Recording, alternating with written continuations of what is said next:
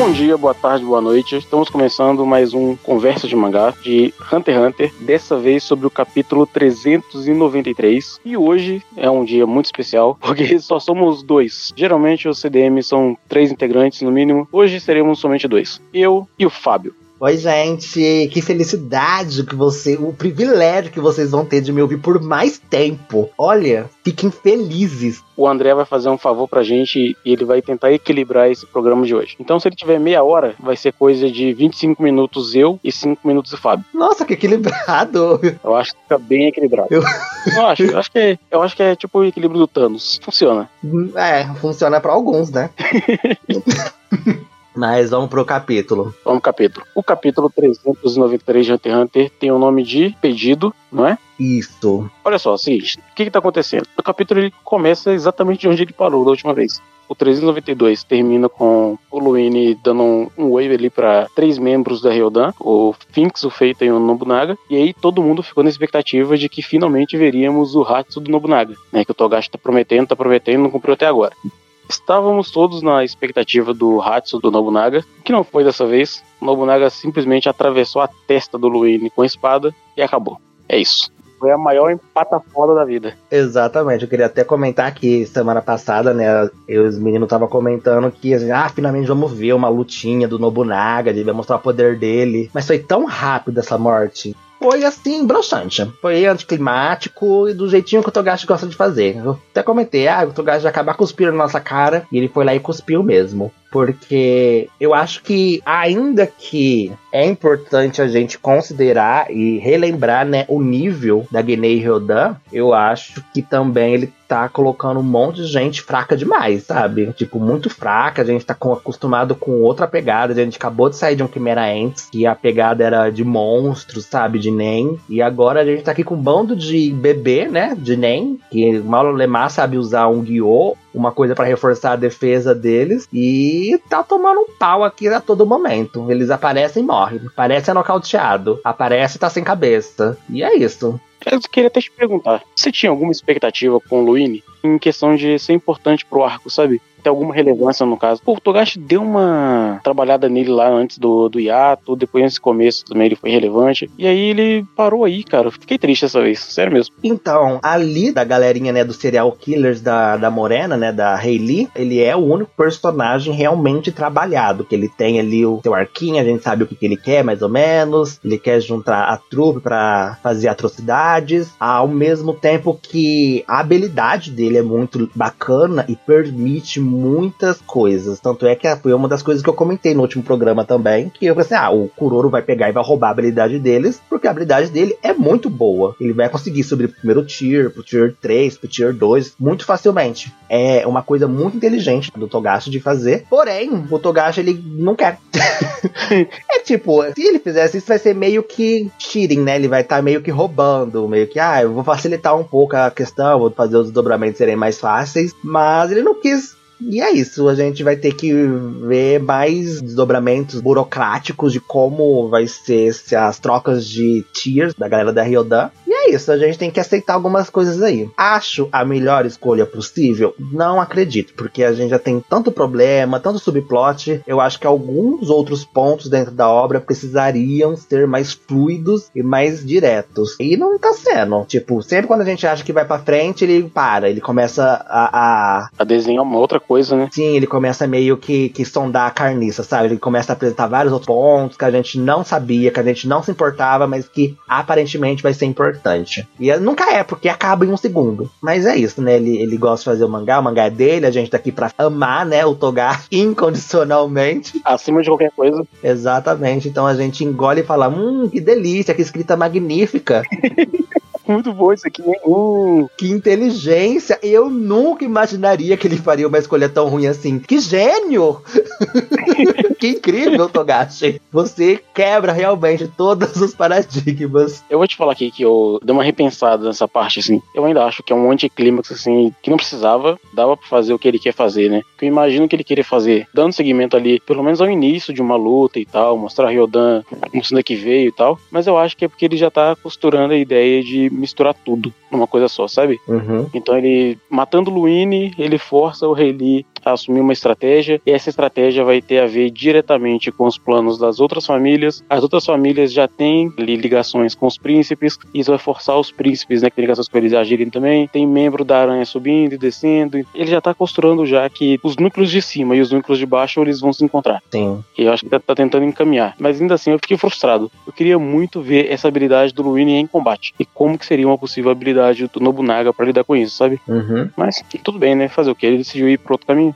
E agora, né, sem a habilidade do Luini, a família Hayley se coloca em posições de vulnerabilidade. Eles começam a ter que resguardar e planejar outras estratégias para continuarem matando a ponto de elevarem o nível da galera de lá. A gente vê que não tem poucas pessoas acima do nível 20, que é o nível, se eu não me engano, onde é 21, né, que a pessoa consegue a habilidade dela.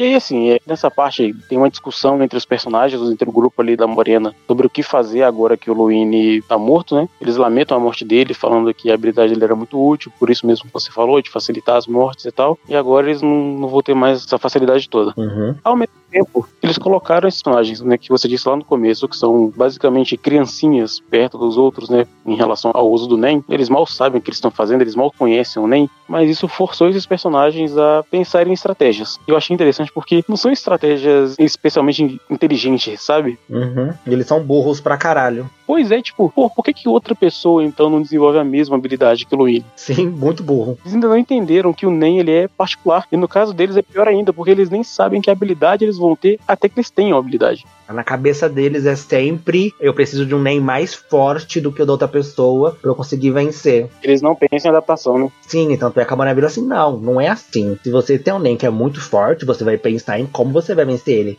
Pensa, você precisa dar mais de um murro pra matar alguém? Dá dois, dá três, dá quatro. Como você vai fazer isso? Faz uma habilidade que restringe a, a movimentação da pessoa, restringe a, o poder dela e coisas do tipo. Então a Morena, ela é, aparentemente ela entende de NEM, né? Ela tem essa habilidade dela muito boa, muito forte. E ela tá ali servindo de professora pra esse bando de, de pirralho, basicamente, de NEM. E não sabe o que tá fazendo ali. Eles não sabem, eles não querem saber nem que habilidade que é deles, eles querem fazer poder sem nem saber a categoria deles. Você vai ver, aqui vai ser um show de horror. Vai ser um povo fazendo boneco de materialização sendo da emissão. Vai ser uma loucura isso aqui. Tô vendo todo mundo já se fudendo. Sabe que eu tava lembrando? Lembra daquele filme de Hunter x Hunter, o primeiro, que tinha aquele número 4 da aranha, o Omokage? Ai, eu gosto dele. Ele seria um típico seguidor da Morena. Burro, né? Muito burro. É, sabe, eu acho que combinaria com a Morena. Com a Morena, né? Com, com, esse grupo da Morena. Ao mesmo tempo que faz muito sentido esse grupo ser dessa maneira. Tipo, eles não terem estratégia, eles não serem muito inteligentes, e eles serem bem iniciantes também.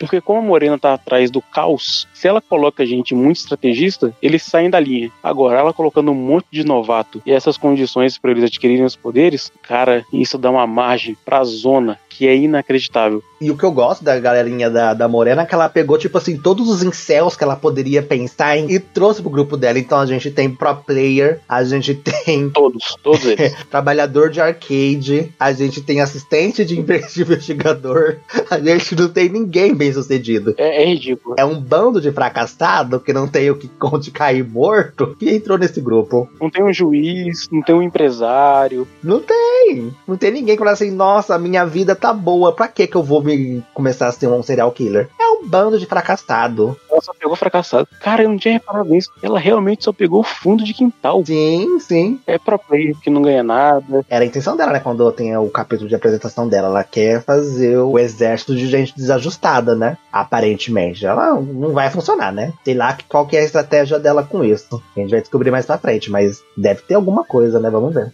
Não, é uma revolução socialista no mundo, porque ela tá falando assim: olha, olha todas as profissões de merda que vocês têm no capitalismo. Transforme-se em raiva. Transforme-se em raiva. Se vire contra o seu empregador, mate ele.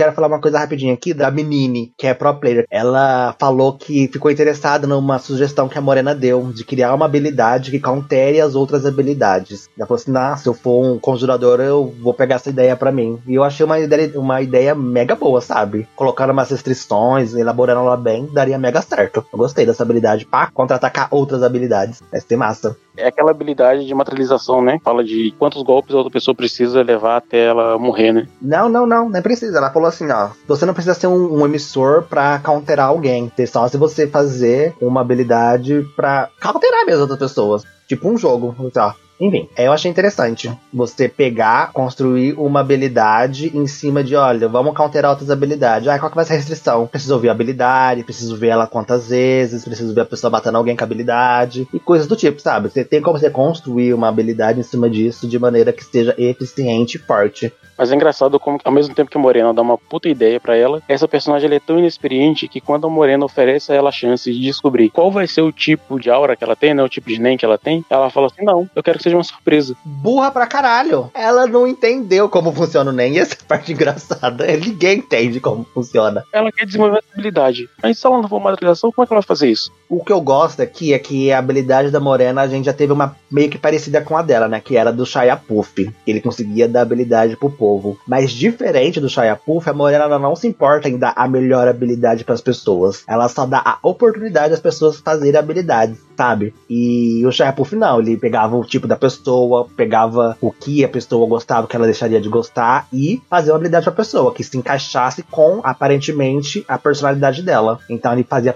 é, habilidades muito boas, que nem a do do Cheetah lá. Esqueci o nome do Cheeto. Isso. Enfim, a, a amabilidade de Shia Puff é um pouquinho parecida com a da Morena.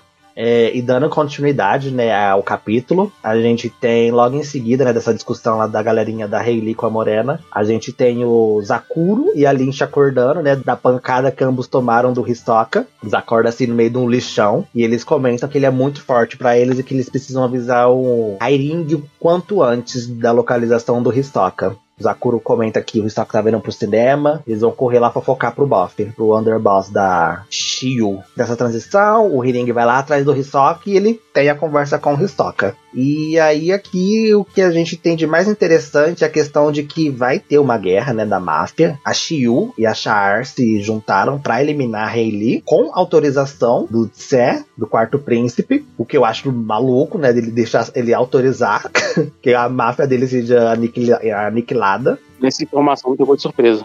Muito. Sim, nem sei como que eles conseguiriam contatar o príncipe lá de cima, mas conseguiram. Enfim. E no meio dessa conversa toda, o Haring, né, fala assim: olha, a gente quer que você vá lá pro Tier 1, pra zona VIP, porque a gente não quer você aqui no meio, a gente tá com medo de você matar todo mundo. E é isso, a gente não quer morrer. A gente preza pelo balanço. E se você aqui embaixo não vai dar para balancear as coisas. É imbalanceável com você aqui, porque, como o Hisoka diz anteriormente aqui mesmo no capítulo, ele gosta do caos. Então ele não vai ligar para as coisas estarem equilibradas, se vai estar tá favorável para ele, se vai estar tá favorável pro inimigo dele. Ele só quer agitação e, e bagunça, ele quer baderna. Ele virou um baderneiro. Já já tá pendurado na frente de um caminhão também. Cara, tem duas coisas nessa parte do capítulo que eu gostei muito, assim. A primeira delas é esse encontro do Hiring com o Hisoka, porque o Hiring até agora, ele estava numa posição de que ele era muito forte, né? Então nós vimos ele é, acabando com as pessoas com muita facilidade. E aí quando ele encontra o Hisoka, ele admite para ele mesmo, que são pensamentos nele, não chega a falar com o Hisoka isso, mas ele pensa no quão impotente ele é contra o Hisoka e a Ryodan. É, ele coloca os dois como igualmente perigosos se ele tentar se enfrentar. Né? Ele fala que sabe muito bem que as duas famílias não são fortes o suficiente para poder enfrentar tanto ele quanto a Ryodan. E aí coloca ele numa posição de inferioridade tão grande que ele se vê obrigado a negociar com o Hisoka. Ele não pode simplesmente chegar e falar, olha, vai lá para cima ou você vai morrer aqui embaixo. Tem. Será que você poderia ir, que você aqui embaixo ia causar um problema, não sei o que e tal. E ele abaixa a cabeça mesmo com o Hisoka, assim, isso é bem, bem interessante. E o nome do capítulo vem daqui, dessa conversa dele com o Hisoka, que ele é apelo, não é pedido não, é apelo, ele tá apelando pro Hisoka ir pra primeiro andar. E aí, outra coisa que eu gosto bastante nessa parte do capítulo é a quantidade de possibilidades que se abrem quando o Hisoka vai para cima. Sim. Cara, se o Hisoka for pro nível 1, se ele realmente cumprir isso, ele parece que vai, ele pegou o bilhete, né? Geralmente ele compra as coisas que ele diz. Pois é, cara. E tipo, pelo visto, ele só tá curtindo o tempo dele, sabe? Ele atendeu o pedido, depois ele cobra uns favores, o Hisoka é desse jeito, ele gosta de jogar com as cartas que são dadas para ele. Isso desde sempre. Então eu acho divertido. Ele fez a mesma coisa com, com o Gon, tá fazendo agora aqui com o Hairing. Então, tipo, ele vê o potencial, ele fala assim: ah, será que vale a pena desperdiçar esse potencial? Que tipo, ele deve estar tá pensando assim: olha, depois quem ganhar eu vou matar todo todo mundo mesmo, tá tudo bem. Eu não mato agora, eu mato depois. Cara, isso é foda porque com qualquer um que o Hisoka encontrar lá em cima, vai dar merda. Sim. Se ele encontra com qualquer príncipe, ele pode o esquema todo. Se ele encontra com o Crollo, que também tá indo, dá merda. Com o Zodíaco, dá merda. Com, com o Kurapika, dá merda. De qualquer maneira, se ele ir pra cima, cara, o Ring não tem ideia disso, né? Mandar o Hisoka subir é pior do que uma tela embaixo. Mas eu acho que o Hiring ele só tá falando assim, cara, eu quero tirar isso aqui da máfia, essa bomba da máfia, vou jogar pra cima. Essa bomba explode lá embaixo, o que, ele vai conseguir fazer? Nada. Lá em cima, a galera pelo menos tá em mesmo pé que o Hisoka, sabe? Lá tem o Zodíaco, lá tem Botobai, lá tem a galera que é forte, que sabe lutar, que é combatente. Aqui embaixo é tudo um bando de bundão, que nunca precisou fazer isso. Tá acostumado a ficar sentadinho, fazendo o planejamento deles tranquilo, só pega criminoso pequeno. É diferente da galera do Zodíaco que luta contra Hunter, contra essa galera toda. Eu acho que foi uma jogada extremamente inteligente do Haring aqui. Tipo, se ele não fizesse isso, ia todo mundo morrer aqui embaixo. Tipo, todo mundo que ele prezava, né, da família dele, das outras famílias, eles não iam conseguir segurar a galera da Hayley. E ainda podia existir o problema do Hisoka gostando do caos que a Hayley tava fazendo, ele se juntar com a Hayley, o que é um problemão. Maior ainda, sabe? É, e ele até questiona isso. Ele fala assim: cara, se você se juntar a Hayley, a gente tá fudido. Tipo, você vai virar nosso inimigo. Enfim, Ele falou que já não sabe se dar conta da Rayleigh agora, né? exatamente. Mas, tipo, é que eu pensei assim, que com as cartas que o Hiring tem, ele fez o correto. Tira esse maluco daqui. Mas é porque ele não sabe que o Hisoka lá em cima é tão problemático quanto ele embaixo. Né? Qualquer um que ele encontra lá em cima vai afetar a parte de baixo também. Mais ou menos, tipo, eu acho que afeta no nível mais administrativo, vamos colocar dessa maneira, do que um banho de sangue lá em cima ao menos, sabe? Eu acho que lá dá pra ter uma contenção maior dos estragos do que aqui na parte de baixo que a gente tá. Embaixo tem gente muito fraca. E até chegar alguém pra conseguir ajudar, não, não vai sobrar ninguém. A gente viu o que aconteceu lá na Torre Celestial, o, o, o banho de sangue que o Suzaka fez lá, pegando o povo usando de marreta. Então aqui, pra ele fazer a mesma coisa, é um peido. E, e gente não vai faltar pra ele fazer isso. Não é como se Isoka não usasse os outros pra matar os outros, sabe? E é isso. Foi, foi esperto pro Hering e é bom pra gente, enquanto leitor, que tem um elemento novo lá em cima que vai dar uma, uma movimentada ali. Eu quero ver com quem o Hisoka encontra primeiro. Uma coisa que eu também queria comentar aqui nessa parte, rapidamente, é do traço. Gente, o traço aqui dessa conversa do Hiring é Togashi puro. Togashi dos anos 90, escreveu no começo de Hunter x Hunter. É o traço cagado e cuspido do Togashi. O jeito que desenha cabelinho, a expressão facial, o jeito que ele tá desenhando aqui, é o Togashi puro. Isso aqui é o traço do Togashi cruzão, gente. Se eu pegasse no começo de Hunter x Hunter, se olhar esse traço, é a mesma coisa. Os traços finos da- dos dois. A galera sentiu muita estranheza com o Hisoka lá na luta contra o Kuroro, né? Falando que eles estavam muito diferentes. E tava mesmo, né? É, o traço do Togashi é bem inconsistente. Mas aqui, nessa conversa, nesse capítulo, pelo menos é Togashi mesmo, Togachão. Olha, tô desenhando, gente, pra vocês. Tem um negócio aqui do Hisoka com o Hering aqui nos quadros em que eles dão uma encarada um no outro. É meio homerótico, né? Pelo menos a parte do Hisoka, que ele tá quase beijando o cara. Mas o Hisoka, ele é homoerótico, né? Ele é O Hisoka ele é assim, Sempre foi assim. Numa arte lá que ele colocou na exposição, ele colocou o Hisoka nu, basicamente. Só com um fio, um fio dental, segurando, escondendo o pinto dele. Então é isso. É o, é o Togashi desenhando o Hisoka e fazendo o Hisoka aí. Troca de núcleo agora e vai pra aquele guarda que quer vender a localização da quartel-general da Morena, né, que supostamente sabe onde é que é. E aí chega o subchefe da Char e ele fala: Olha, o que você tá fazendo aí? Você é um, um cabo e tá no lugar de um soldado qualquer? Alguma coisa tem, hein? E aí o cara fala: Ah, que eu vou vender aqui os segredos pra localização da Morena pro Hering. Aí a gente tá negociando, só que eu acho que eu vou vender agora pelo maior lance, não sei o que, blá blá blá blá blá blá. O cara fala: Olha, quanto é que ele cobrou? Ele cobrou tanto, manda trazer o dinheiro, e é isso. E aí chega com o dinheiro eles vão atrás do quartel-general da Morena, suposto quartel-general. Cara, duas coisas. O Togashi fez um, negócio aqui sobre o sorriso desse subchefe da Char. Que se ele sorrir, alguém morre em seguida. Isso é tão bobo e é tão engraçado ao mesmo tempo. Ai, eu achei muito ruim.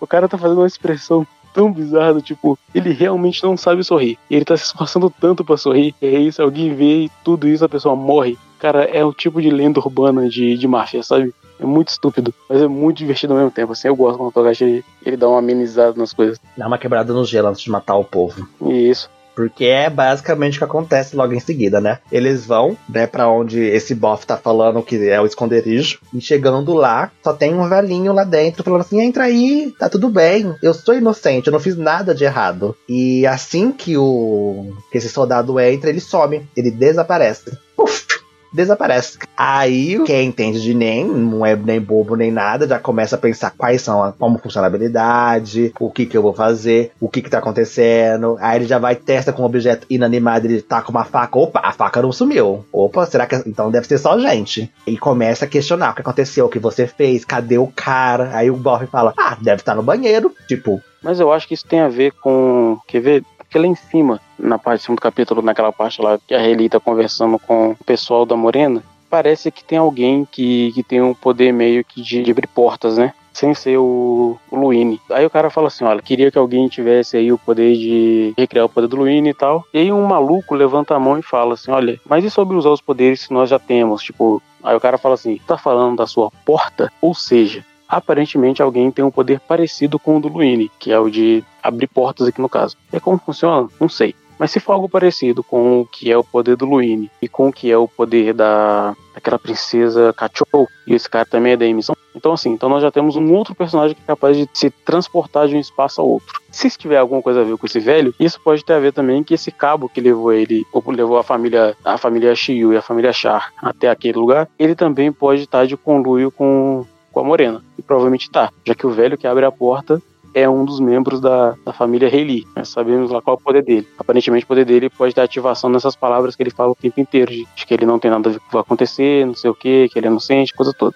É, eu acho que tem, tem relação a isso, porque ele repete várias vezes, né, que ele não tem, que ele não fez nada de errado e que a pessoa pode entrar no quarto que tá tudo bem. Eu acho que é muita coincidência que assim que o cara atravessa a porta, ele some. E o Borg fala que a habilidade dele tem relação, tem relação com porta e que ele consegue baitar as pessoas para entrarem por essa porta dele, por mais que a habilidade dele não fosse tão boa quanto a do Luini, que ele conseguia puxar a galera sem precisar ficar lurando e tal. Eu acho que tem certeza a relação lá com a galera. Por mim, os dois já pulavam dentro desse quarto, já entrava lá na, no meio da máfia da Morena, matava todo mundo já no próximo capítulo, a gente já mudava de núcleo. E acabou o rolê de máfia. Acabava logo. Mata a Morena, mata todo mundo, depois se mata e acaba logo essa putaria da máfia. Não, não, não. Tá cedo pra acabar com a máfia, mas eu queria uma mudança de núcleo já. Eu queria que eles dessem uma pulada ali pro núcleo do Kurapika já. Tô com saudade já. Quero ver mais. Ai, Deus me livre, Majority Silent, pelo amor de Deus. Ah, é o maior. A, a Majority Silent a gente finge que não existiu. Como eu falei, se o Togashi quiser ignorar e falar assim, gente, nunca aconteceu, eu aceito. Esqueci que eu usei essa merda desse boneco satânico, chato pra caralho. Nossa, muito chata, Majority, gente. Pode lembrar que Kurapika tá lá nesse núcleo, é, eu fico doente. Ele podia fazer com esse núcleo da Majority Silent, ele podia fazer a mesma coisa que ele fez com o Luini, né? Acaba de uma vez só. Ah, descobrimos quem é, matamos e expulsamos. Resolveu o problema. Eu aceitaria. Eu não gosto desse núcleo. Ele volta a focar na relação do Kurapika com os príncipes, assim, que pra mim é o que vale a pena lá de cima. Uhum. Eu não sei se eu quero pra, pra que núcleo. Tipo, depois do, do começo desse capítulo foi tão anticlimático que eu, sei lá, só tô me deixando me levar por esses 10 capítulos do Togashi, esperando ele lançar algum capítulo muito, muito bom. Eu acho que realmente um capítulo muito bom que ele lançou foi o, o anterior, né? O 392. Até o 391 eu gostei bastante, eu gostei demais. Eu acho que esse aqui ele já deu uma mornada na coisa, aqui já tá meio esquisito. Aqui já tá começando a caminhar para outras tramas que não tinham se iniciado, que ele está iniciando novamente mais questões que eu novamente eu não acho que era necessário iniciar mais outras tramas. A gente já sabe qual é o problema, a gente já sabe como que a gente pode enfrentar eles. Para que você quer criar outras situações para um problema que a gente sabe como combater? Mas é o Togashi, ele gosta de fazer isso, é de escrever e tal, mas eu acho que começa a ficar maçante quando tá desde o capítulo 300, desde quando ele acabou a, eleição tá desse jeito. Tá sempre criando problema e a gente nunca o desfecho de nada. Não tem desfecho nenhum de nada, nada, nada. A gente não tem desfecho. E eu acho que vai demorar ainda, viu? Baseado no que ele fez com o Chimera Ents, vai demorar ainda esse desfecho. Nossa, não tem nada, nada, absolutamente nenhum desfecho. E sim a gente levar em consideração a preparação pro arco do continente negro que a galera lá do Jing, que a gente não viu nem o, a cor do cu deles ainda. Que eles estão dentro do navio, que eles têm que libertar o Beyond. Agora, que, como que eles vão fazer isso? Deus sabe.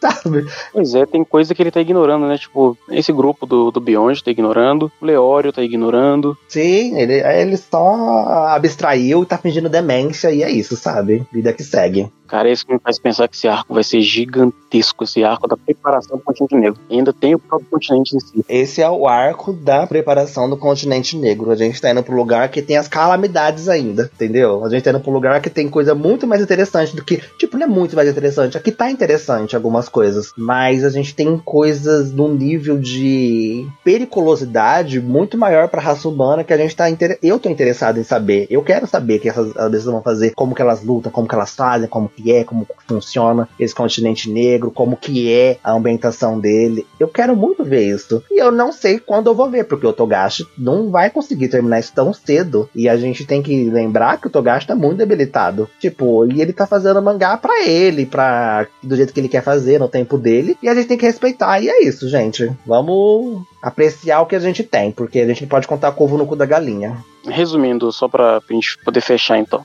Esse capítulo foi bom, eu gostei, mas ele realmente deu uma caída perto dos outros, assim. Principalmente perto do 392, que trouxe muita coisa. Esse aqui já deu uma esfriada mesmo. Foi bom, mas deu uma esfriada. Eu não acho que esse capítulo foi bom. Eu acho que, tipo, é muito difícil ser ruim, né? É, o Togashi fazer assim, ah, é muito ruim esse capítulo. Sei lá, eu acho que foi muito anticlimático. Eu acho que quebra um, uma empolgação que a gente tava tendo, que a gente queria, que a gente precisava nesse arco, uma lutinha e tal. O Togashi cagou, riu na nossa cara e cuspiu. É o pior do mundo? Não, tem piores. Só lembrar da Silent Majority e do Kurapika desmaiado. E da Shimano falando que nem um gênio. Mas é isso. Só deixar aqui, o Léo não pôde participar, mas ele queria que a gente falasse aqui que esse foi o capítulo favorito dele, dessa nova leva até agora. Sim. Ele gostou muito dessa parte da Reli, né, da, da Morena. É, ele achou que ele realmente mereceu uma morte rápida e que o Togashi ele é muito bom nesse tipo de ferramenta narrativa. Quebrar o clímax, né? Ele gosta de coisa. Pra ele foi uma felicidade imensa, porque ele não gostava muito do Liune também. Ele não pôde participar hoje porque ele tá ocupado com outras questões, mas ele só pediu pra gente repassar para vocês esse feedback aí sobre o capítulo. Nossas redes sociais, então, gente, finalizando. Siga a gente lá no Instagram,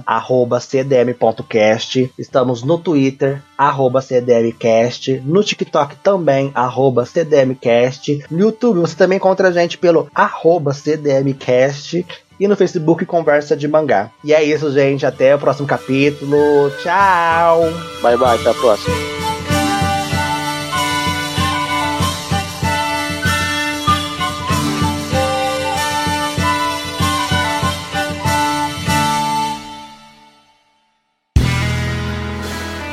Este podcast foi editado por André de Carvalho.